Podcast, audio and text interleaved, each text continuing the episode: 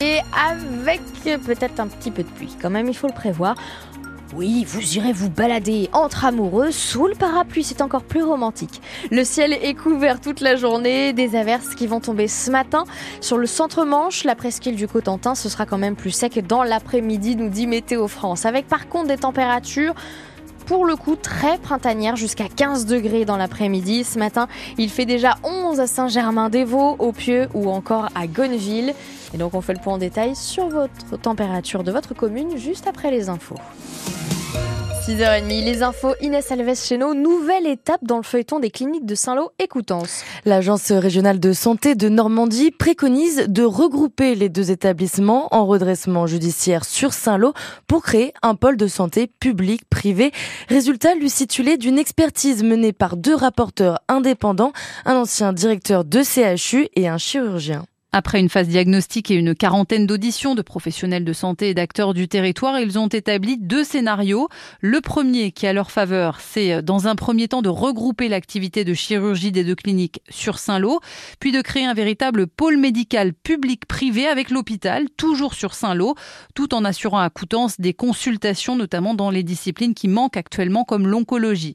Ce scénario prévoit de laisser à Coutances le centre de périnatalité, créé après l'arrêt de la maternité, et puis toujours à Coutances de renforcer les urgences de l'hôpital en y adossant l'important pôle d'imagerie qui se trouve actuellement à la clinique, en le déménageant pour qu'aux urgences, on puisse à toute heure procéder à des scanners ou bien des échographies si besoin sans attendre le lendemain. Le second scénario serait de regrouper les cliniques à Coutances.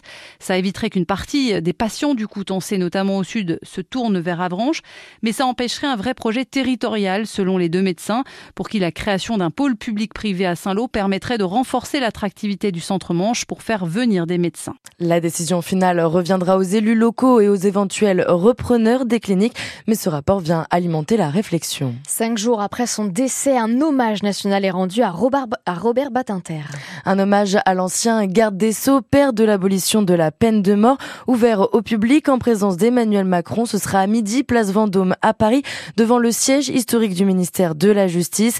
Dans le même temps, les avocats du barreau de Coutances sont invités à se rassembler en robe à l'appel du bâtonnier devant le palais de justice de la commune. Quatre ans de prison avec sursis et plus de 3000 euros d'amende pour un habitant de Port-Bail âgé de 81 ans. Il a été euh, reconnu coupable d'agression sexuelle sur deux de ses petits-enfants par le tribunal de Cherbourg hier.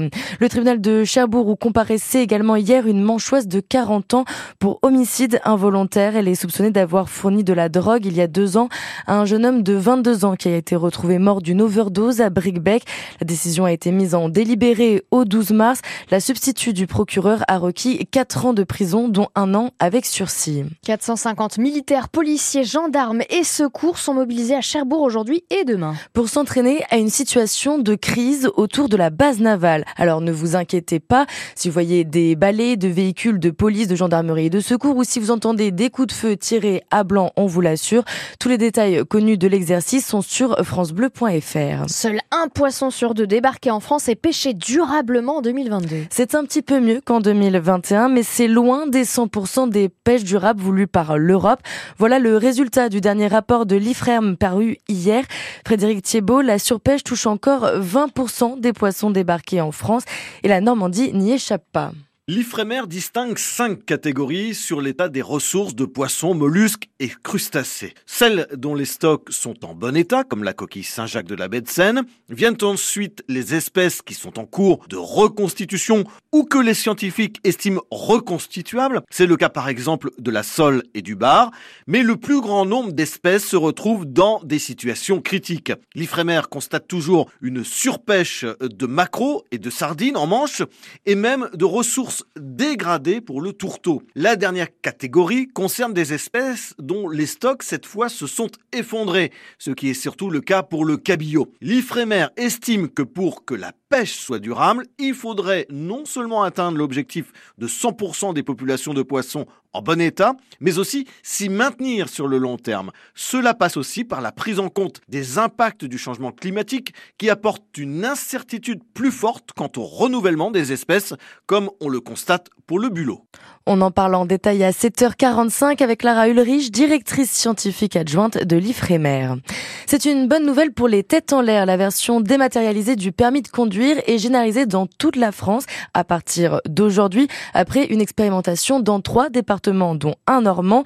C'est le ministre de l'Intérieur qui l'a annoncé hier soir au journal Le Parisien.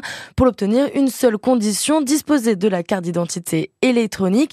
Fini donc le petit papier rose chiffonné dans le portefeuille. Et en parlant de rose, j'espère que vous ne l'avez pas oublié au risque de vous attirer les foudres de votre bien-aimé. Aujourd'hui, c'est la Saint-Valentin. Alors dites-nous, quelle est la recette aujourd'hui pour faire durer un couple, que vous soyez amoureux ou célibataire Appelez-nous au 02 33 23 13 23.